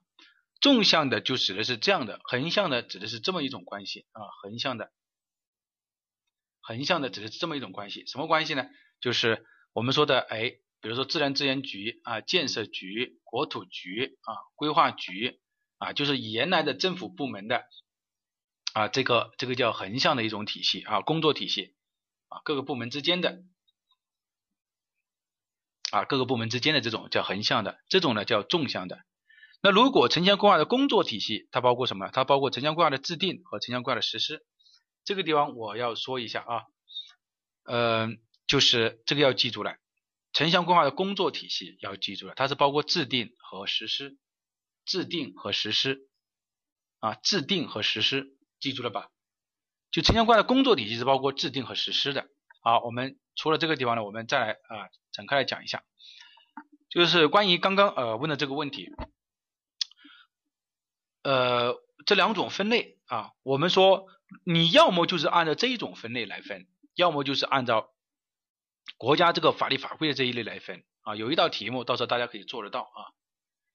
这个刚专项，刚刚老师不是说这个地方从属的，比如说刚刚已经说了，比如说历史文化民政民村条例啊，比如说风景名胜区条例，它是从属于主干法的，明白这个意思吧？专项法，比如说呃居住区规划设计规范啊，居住区规划设计标准，就是说它就是针对居住区的。它就肯定就是专项的嘛，比如说历史文化名镇、名名镇、名村历史文化名城的保护标准，它就是针对历史文化名城保护的，这个叫专项法了嘛？还不清楚啊？清楚没清楚啊？说实话，我都感觉到我说的都呃很清楚了，说清楚了没有？应该很清楚了吧？啊，很清楚了哈。你看我有些时候我为什么为什么就是标准算法嘛？我们法规的第一堂课就在这里说什么是法，什么是法律。你现在又来问我这个问题，说实话，真的就感觉到有点就什么就扛不住了，真的有点扛不住啊。我们前面就刚刚老师就法了，它是一种法律规范，反映的统治阶级的意志，由物质生活条件所决定的。这个老师前面就一笔带过去了，你就应该知道老师在说的哪一个方面。法、法律、行政法规、法律关系，就是我们一路一路这样走下来，为什么要这样走啊？走的这么辛苦，你现在又又让我从二万五千里长征的开始起步，这个就有点麻烦了，对吧？好，那这个呃，那我们这个就就你可能要去下去要去要去复习一下啊，这个专项法不是说专项的法律，不是这个意思。好，我们接下来再来看一下这个呃国土空间规划啊，国土空间规划呢，呃，从这个地方我们来看，就是它的这个是它的基本特点和它的基本构成，对吧？法规没学是吧？那没有办法，法规没学不怪你啊，只能是怪我。但是呢，也不可能在原理当中又把法规又撸一遍啊，这个扛不住啊，是吧？也没有必要啊，也没有必要。你要知道法，它其实就是规范就可以了。好，那我们来接下来看第二个啊，就是在国土空间规划，它现在变成一个什么体系？国土空间规划体系呢，和现在这个体系呢，它显然是有一些不一样的。怎么不一样呢？呃，就是流程体系和支撑体系，它现在分为这两个体系了。四梁八柱五体系啊，不是，呃，五级三类四体系。啊，现在我们说的是这个四体系啊，五级三类，你不要又问我什么是五级三类，那我真的会拍桌子走人的。那个是属于常识了，对吧？好，我们从这个地方来看一下啊，不同的地方在什么？编制审批体系和实施监督体系，对吧？好，我们从这个地方可以看一下，它是分为是法律法规体系、行政体系和工作体系。这个是什么？这个是不一样的啊，这个是不一样的。呃，如果你看这个地方的制定体系和实施体系，制定体系就是编审批体系和这个制定体系，它本质上没有在什么，没有按照我们这个国土空间规划的体系来分。所以如果今年考到了。啊，如果说说下列属于国土空间规划体系的是，那你就应该知道这四体系啊是这个四体系。好，五级三类四体系，没上法规同学完全不明白，呃，还是要去看一下啊，这个若干意见啊，报不报班其实无所谓了，你那个若干意见你肯定是一定要去看一下的啊。啊，这个是怎么也绕不开的啊。这个呢是关于在这个地方啊。啊对，第一节课讲了，对我现在想起来第一节课讲了啊，你们在这里忽悠我，对我我第一节课就是讲这个若干意见啊。好，接下来我们来看一下这个呃城市规划的这个公共政策属性啊，也给大家讲一下，就是呃大家呃还是认真听吧啊，现在我们讲到了这个呃它为什么体现的是公共政策属性。公共政策属性就是关于宏观经济调控的手段，保障社会公共利益，协调社会呃公平，改善人居环境啊，这个是几个点。这几个点呢，呃，我我这样来给大家讲啊，给啊这样来跟大家讲啊，怎么来给大家讲呢？宏观经济调控的手段，为什么说这个城乡规划？或者说是是宏观经济调控的手段，或者说国土空间规划为什么是宏观经济调控的手段？那这个呢也很简单，有两个因素可以说明。第一个因素就是，第一个因素就是我们说的，我们国国土空间规划本身就是对什么？对土地资源的配置，而土地资源毫无疑问涉及到宏观经济调控，比如说。我们觉得现在，现在什么？我们觉得现在你这个呃房地产过热了，那我就多供出一些土地过去。等房地产不景气了，我就少供一些土地，这样呢就是可以抑制这个土地的这个嘛价格啊，这个土地的价格就可以配置。这个是第一个。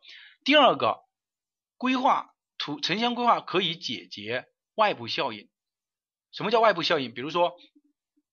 这个大家学法规应该就学过了啊，学这个相关应该外部经济效应。比如说，如果没有城乡规划，这个地方有个污水处理厂，旁边就是什么？就是居住区，那这显然就是产生了不利的外部经济效应。但是如果你有城乡规划的话，那么它就为什么呢？哎，你这个要是污水处理厂的话，那外边一般就不会是居住区了，这种就叫外部经济效应。所以它是什么？它是宏观经济调控的手段，并且这个手段。非常的厉害啊，非常的厉害啊，这个是第一个。第二个就是保障社会公共利益。城乡规划的公共属性当中，为什么说它可以保障社会的公共利益呢？啊，就是我们来看一下，如果什么叫公共利益？比如说我在规划当中，这个地方规划了一个学校，这个就叫什么呢？公共利益。这个地方规划了一个公园，叫公共利益。那么你看，是不是保障了社会的公共利益啊？没有问题的，就是我通过开发权的控制来保障社会公共利益。那么第三个就叫维护社会的公平，维护社会的利益，维护公平。维护公平和维护公共利益是不一样的。如果我们维护的是大家的利益，这个叫公共利益，比如说学校啊、公共公园绿地啊、医院呐，这个叫维护社会公共利益。什么叫维护公平呢？公平是这样的啊，你家住别墅啊，比如说这个地方盖房子啊，这个日照这样过来，正常情况下我应该要满足冬至日啊一小时的这个日照，对吧？但是如果说你你如果没有城市规划的话，你盖房子，你你这个房子，你看你盖在这个地方，那你就对我有遮挡了，对吧？遮挡这样行不行？不行，为什么不行呢？因为你要退居啊，你要满足，你不能对别人的日照产生影响，你要退居啊。这个城市规划的时候，你在审批方案的时候，你在做修建详细规划的时候，是不是要做这个退居？哎，这种就是保证什么呢？保证了什么？社维护公平，就是协调的是社会之间的利益，维护的是公平，对吧？对吧？维护的是公平，这个呢是公平利。第三个当然就是改善人居环境了，啊，这个是我们城乡规划的根本目的啊。城乡规划法第二条就规定，对吧？什么什么城乡规划什么呃改善人居环境。好，算日照算吐了是吧？不是有那个专门的天正日照算算日照标准的吗？好，呃，我对的呢，对于这几个呢，我再来给大家呃分析一下啊。如果今年他考试他会怎么考？我觉得大家应该听的是这种，对吧？好，第一个改善人居环境，这个没有问题，这个应该大家没有问，大家都知道。如果今年他提到了。生态优先这个概念，也要知道，它其实就是改善人居环境。总而言之，言而总之，生态优先这几个字，我觉得大家不会说打岔吧？这个绝对不可以打岔的哈，这个一定要注意，生态优先要勾选进去。第二个，维护社会公平和社会利益这个地方，如果他在考试的时候，就一定要明白。是个人人与人之间，或者单位与单位之间的，明白这个意思吧？回到我们国土呃空间规划当中，就是详细规划，一定要记住这个点啊！详细规划的时候，体现的是社会的公平。详细规划，如果强调公共利益的是总体规划。强调公共利益，就是总体规划的过程当中，强调的是公共利益。总体规划我没有说是国家的国土空全国国土空间规划啊，强调国土规划是战略性的，省级是协调性的，一般是市县的国土空间规划。我们说的保障的是什么？公共的利益，并且它会是强制性的。第三个就是这个战略性的这个宏观经济调控。本质上就是我们说的，你看现在土规、年度计划、城规啊、城市规划，包括你开发多少啊，你哪个地方规划为学校啊，供多少土地啊，我们这个几个最简单的例子就是说，它实际上就对开发权的一个控制。这个地方呢，我很担心啊，它今年这个地方会出题目啊？为什么呢？因为它仅仅的体现了两个一百年的利益啊，两个一百年。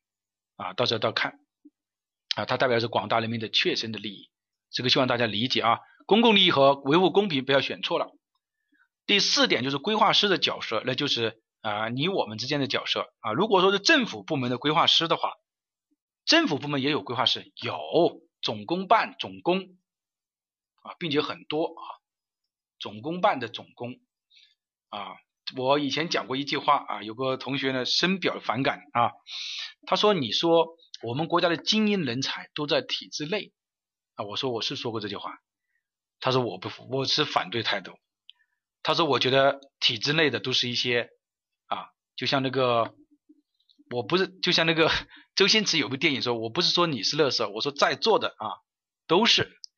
我说你这个绝对不行，我们国家的精英人才确实就是在体制内。”呃，你看一下我们国家制定的政策，只是说在体制内，有些人他确实没有办法发挥出他本身的才华出来，啊，因为这个是体制所决定的，绝对不是你想象的那种，呃，并且体制内的人出来，你要和他单打实干，不管是情商、智商啊，都很厉害，啊，这个我我觉得是肯定的，啊，啊，这个是第一个。那么总共嘛这种他们的是什么呢？他们既负责这个行政管理。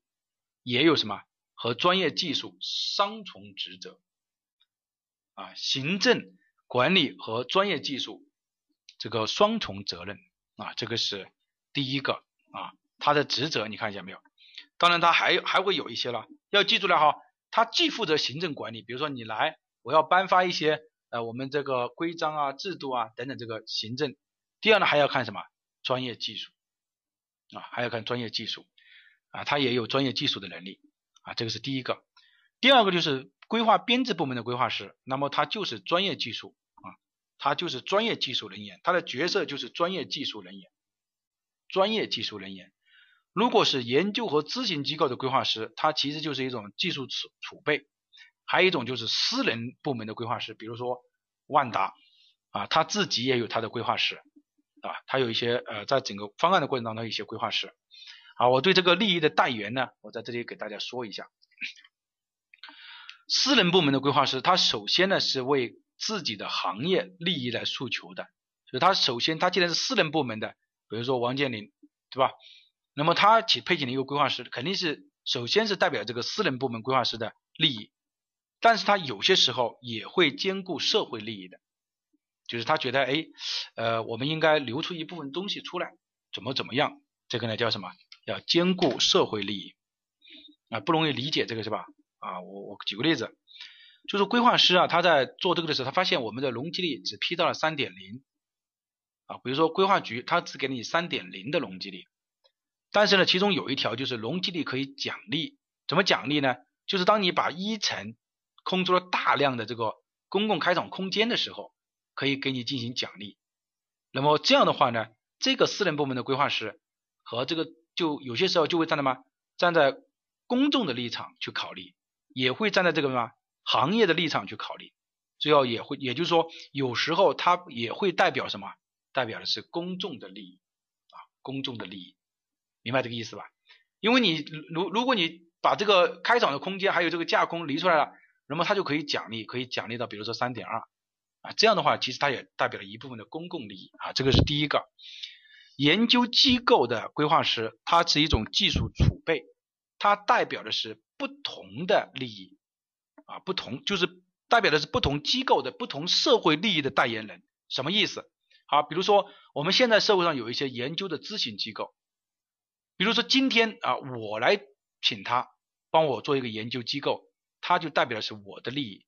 明天政府部门找他，他代表的就是政府的利益，他代表的是不同社会利益的代言人。而编制部门的规划师，那我们说他是一种什么？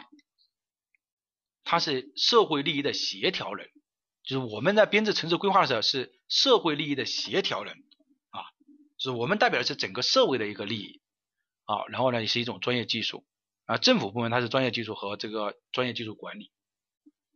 这个是什么？这个是关于规划师的角色和定位的。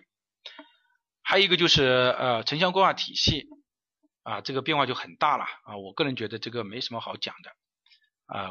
首先呢，给大家过一遍，就是呃城乡规划的法律法规体系啊，法律法规规章标准规范标准基础，这个呢我觉得很这个大家应该很清楚了，谁的等级效率高，谁的等级地位怎么样。第二个城乡规划的行政体系，纵向的、横向的。城乡规划的工作体系啊，这个地方呢，我们说一下这个体系啊，就是城乡规划体系。城乡规划体系，你看有城镇、城市、镇乡、村庄。城市和镇呢，又分为总体规划和详细规划啊。详细规划又分为控制性详细规划和修建性详细规划，是不是？这个大家应该很熟悉吧？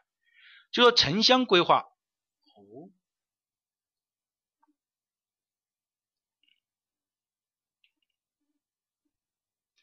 好，城乡规划啊，城乡规划我们说分为城镇体系规划、城市规划、镇规划、乡规划和村庄规划，对吧？然后呢，城市规划又分为总体规划、详细详细规划又分为这个。如果按照今年的我们说的国土空间规划来说的话，它就分为三个：总体规划、详细规划、专项规划。至于它们之间是什么关系，我们说了一个是依据关系，一个是协调关系，衔接，看见没有？啊，这个不要再去呃，这个我们就不去再去呃说了。那么它是按照这三个来的，当然它可能会再细分吧，但是目前来说并没有出现这个细分的这种情况，对吧？总体规划、详细规划、专项规划，哎，有问题吗？吓到你了？好，那我们通过这几个，我们也就可以呃发现，对吧？这个是城乡规划的这个体系，大家可以看一下，对吧？啊，就是我其实我的意思说，如果说他抽题，他抽到老的题目的话，考这个我觉得大家更熟悉；如果他抽到了新的题目，考这个大家也要拿分，就这么一个道理，很简单的啊，很简单的。好，第四章就是城镇体系规划啊，我们也把它讲一下。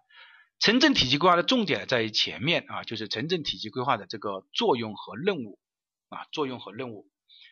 呃，我讲到的你记住了就可以了，没讲到的啊，你没有记住也就没记住了。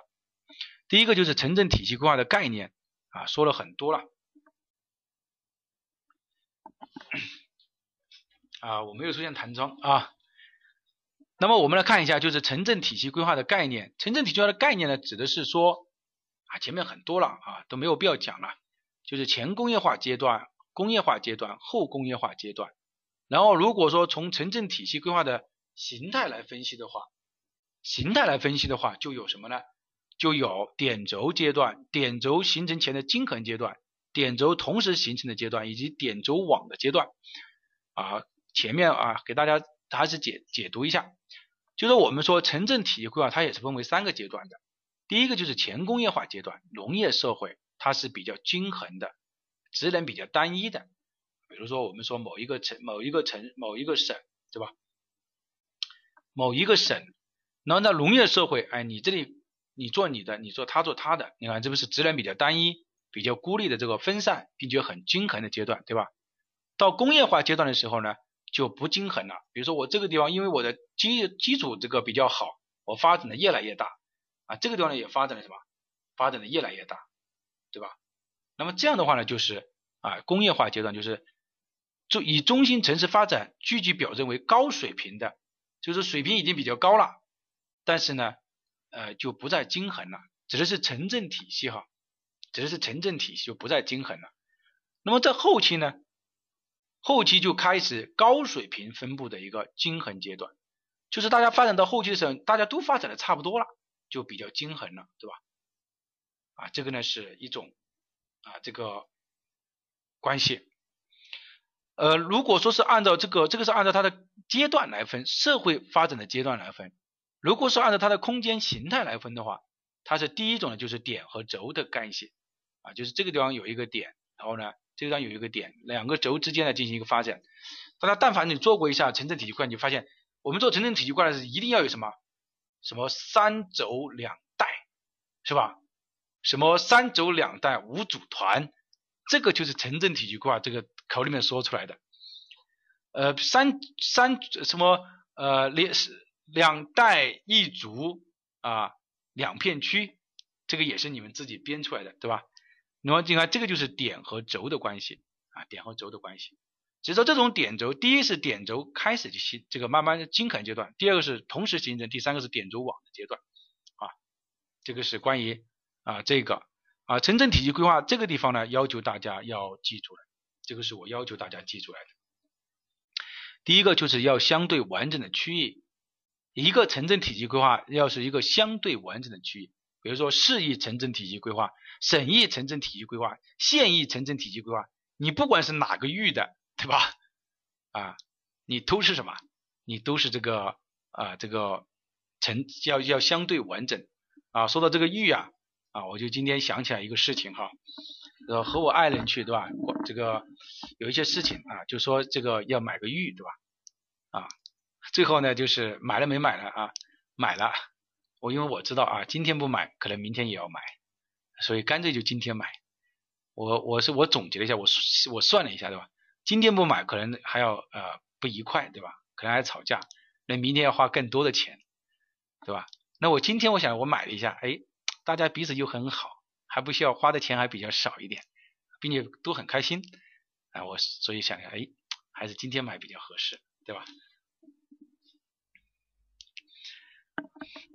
哎，这个不是的哈，啊，其实我倒觉得这个女性在社会当中啊，还是应该呃。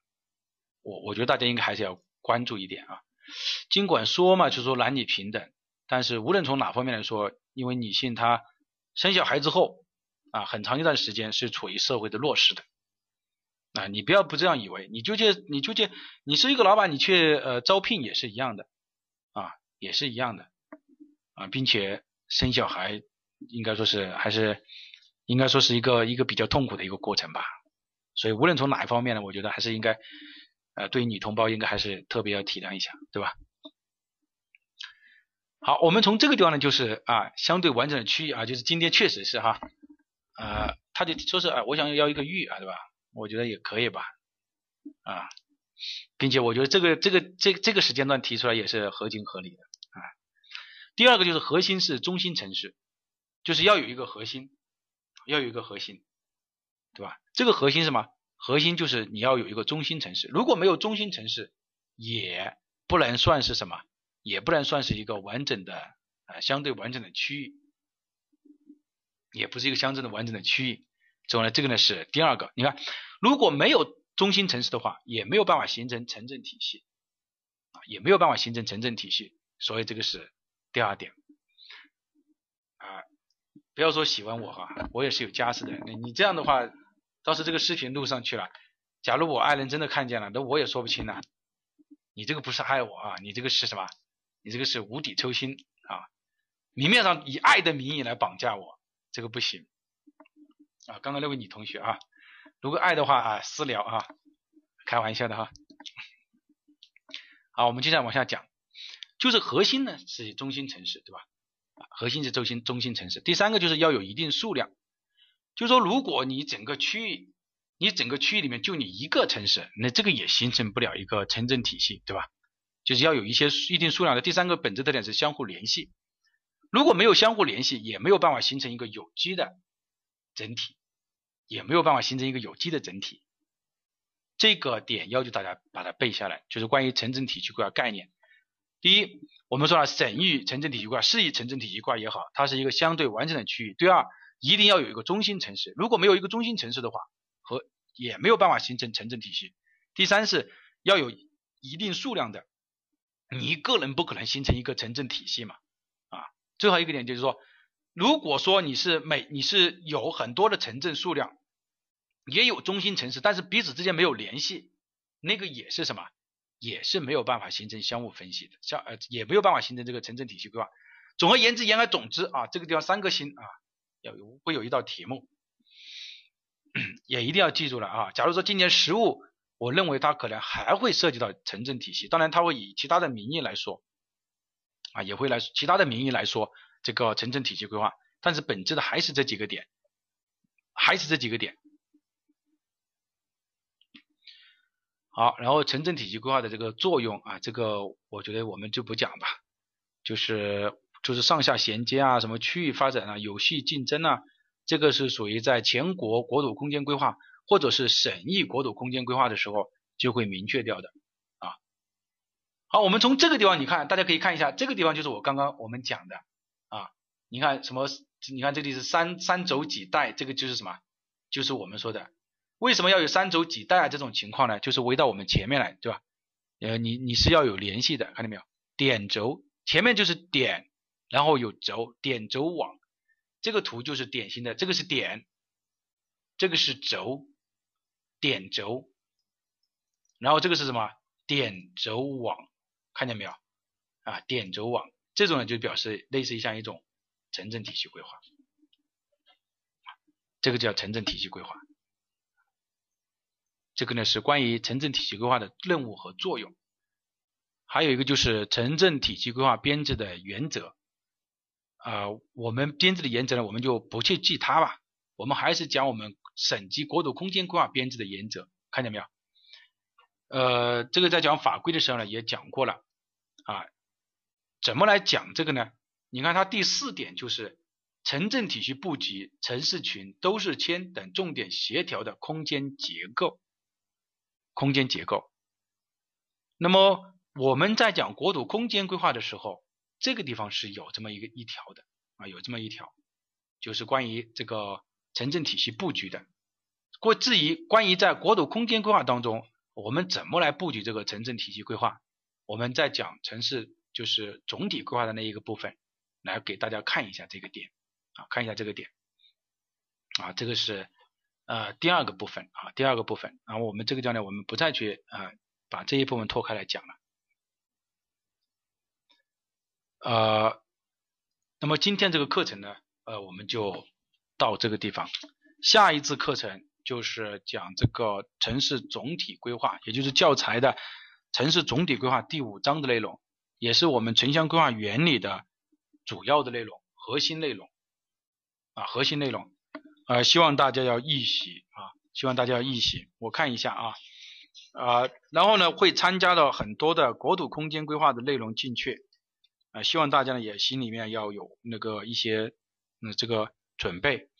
啊，我们不一定要考，但是我们在基础班的时候呢，我们一定要把它讲的讲通一点，就是第一节、第二节、第三节和第四节。要全部讲啊，第一节、第二节、第三节、第四节，就是第五章的啊，第五章。啊，没有题哈，没有题，因为这个我我觉得没有办法去出一些什么题目，老师要求你记住，他每年可能我认为就是在城镇体系规划那个点可能会出到一个题目。啊，这个也没有呃，并且像这种什么因地制宜啊，什么区域协调啊，可持续发展呢，我我觉得也也不会再去吧，因为我们的。整个编制的原则呢，啊，有一些已经是不一样了，啊，不一样了，啊，大家一定要记住了，预习一下啊，预习一下，到时候有一些新的内容，我们会参他的在里面去讲，啊，比如说像这个城乡规划体系，那我们觉得应该哦，呃，我们像这个以前应该记住新的这个了，对吧？好，那么今天呢，我们就讲到这个地方了哈，需要这个讲座的啊。去向那个王助理申请一下就可以了，啊，然后呢，到到时候会给大家，啊，一二三四节啊，好，今天呢我们的课呢就到这个地方啊，大家辛苦了啊，大家辛苦了，啊，大家记得下一次一定要预习哈，要不然会有一些新的内容加进去，你可能就会搞得很迷糊。